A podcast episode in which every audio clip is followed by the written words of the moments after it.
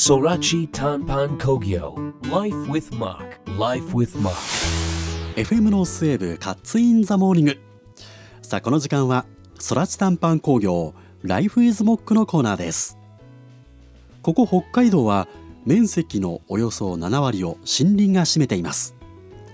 木材は私たちにとって大切な資源と言えるでしょう。そんな木は私たちの暮らしにどう役立っているんでしょうか。また木が持つ知られざるパワーや可能性とは？そんな木にまつわるお話を木材のスペシャリスト空知短パン工業の担当者に伺います。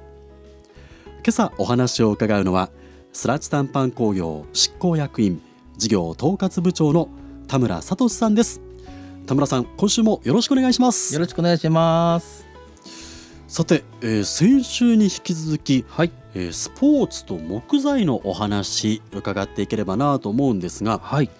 もう間もなくあの田村さんウィンタースポーツの季節ですよねそうですね。今年もあっという間に寒くなってきて。やってきますよね。はでそういったそのウィンタースポーツの道具にも木材って活躍してますよね。そうですね。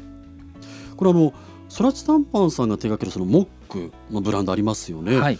まあ今後やっぱりこうスポーツにも参入していくということになりますか？そうですね。いろんな分野に行きたいなと思ってて、ええまあ一番身近にある僕たちのまあ、北海道雪が降りますので、まあ、そこでそのスポーツウィンタースポーツに目をつけて何かできないかなと思ってたところにスノーボードを作っている、えー人方と巡り合ってですね、はい僕たちの木材を使ってもらっていいスノーボードを作っていくっていうプロジェクトを立ち上がって今進行中です。はあそのスノーボードの板っていうのは北海道の木材を使って売り出されているものっていうのは今のところそんな多くはないんですか？そうですね。やっぱりうん。樹脂のものが一般的に多いと思うので、うん。え見た目に木材使っているスノーボードはそんなに多くないと思います。うん。でその中その開発っていうのはどんな風に進んでいったんですか？そうですね、うん。あの札幌にある、えースノーボード製造メーカーの方が、えー非常に木材のことを特徴よく知っている方でええで僕たちの会社に来ていただいて、はい。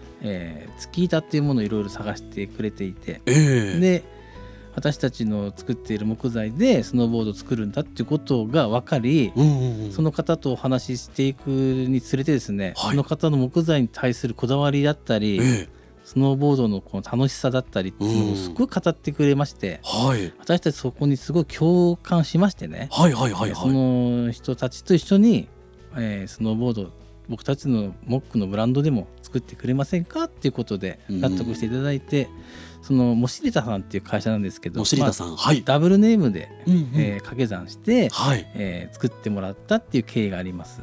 へえじゃあもともとそのモシリタさんの動いてるプロジェクトとかその思いにはい。スラチ短パンさんが共感したところから始まっている。そうですね。私たちがそのモックでやっている木材の PR の仕方と非常に似ていたので、でも北海道の木材って素晴らしい木材いっぱいあるのではい。そういう木材をスノーボードに生かしてたっていうところが僕たちの考え方と非常に似て似てたので、ええ。まあ、それで、えー新しくプロジェクトやりましょうっていうお願いをしてやってます。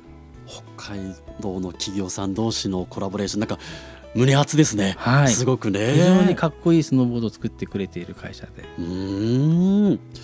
であの話ちょっとそれますけどもそのボードといえばあのスケートボード、はい。スケボーも作られましたよね。はい、えー初めてうちの会社でこうスポーツの道具を最終製品まで作り上げたスケートボードです。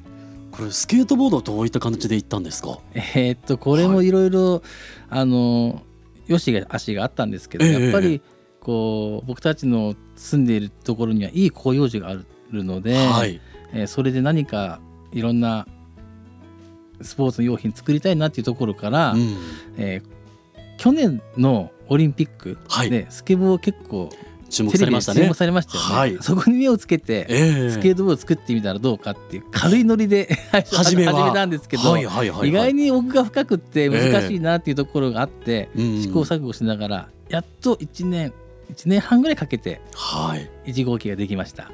これはあの使われている木材はどういった種類になるんですか？えーっと板やカエデっていう木でカナダのハードメープルっていうのが主流なんですよ。うんうんうん。それに似せ似てる木がうん。板谷楓、北海道板谷楓なので、まあ、はあ。それを使って作ってみました。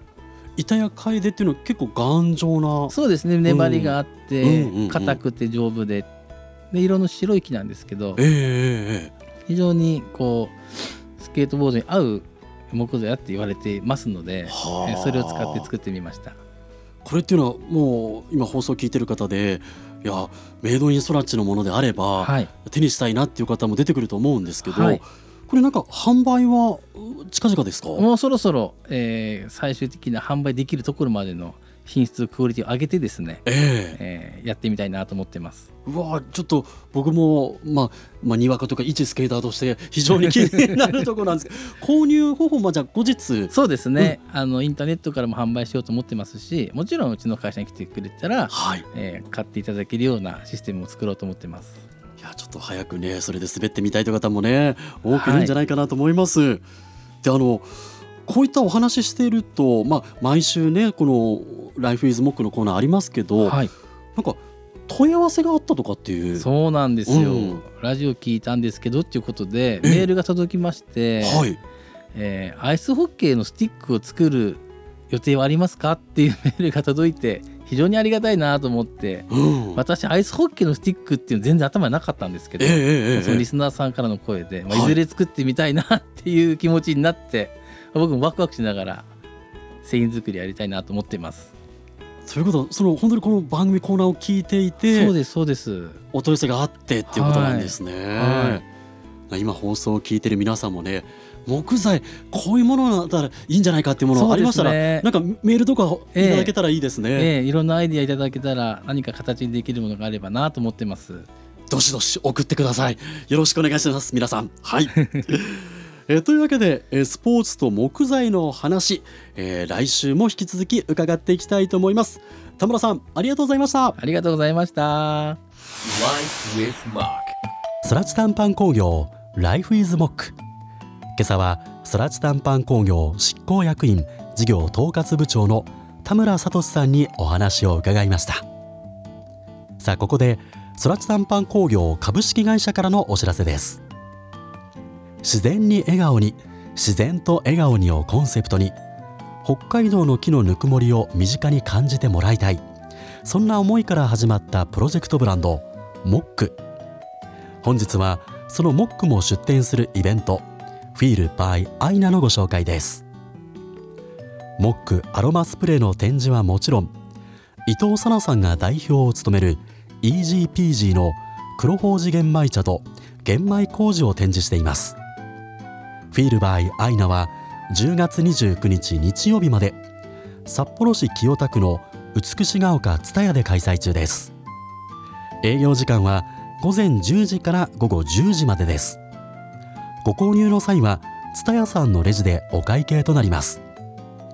この秋のお出かけにちょっとしたおしゃれなアイテム集めに美しが丘蔦屋に足を運んでみてはいかがでしょうか。詳しくは美しが丘蔦屋の公式インスタグラムからチェックしてみてください。そらち短パン工業ライフイズモック来週もお楽しみに。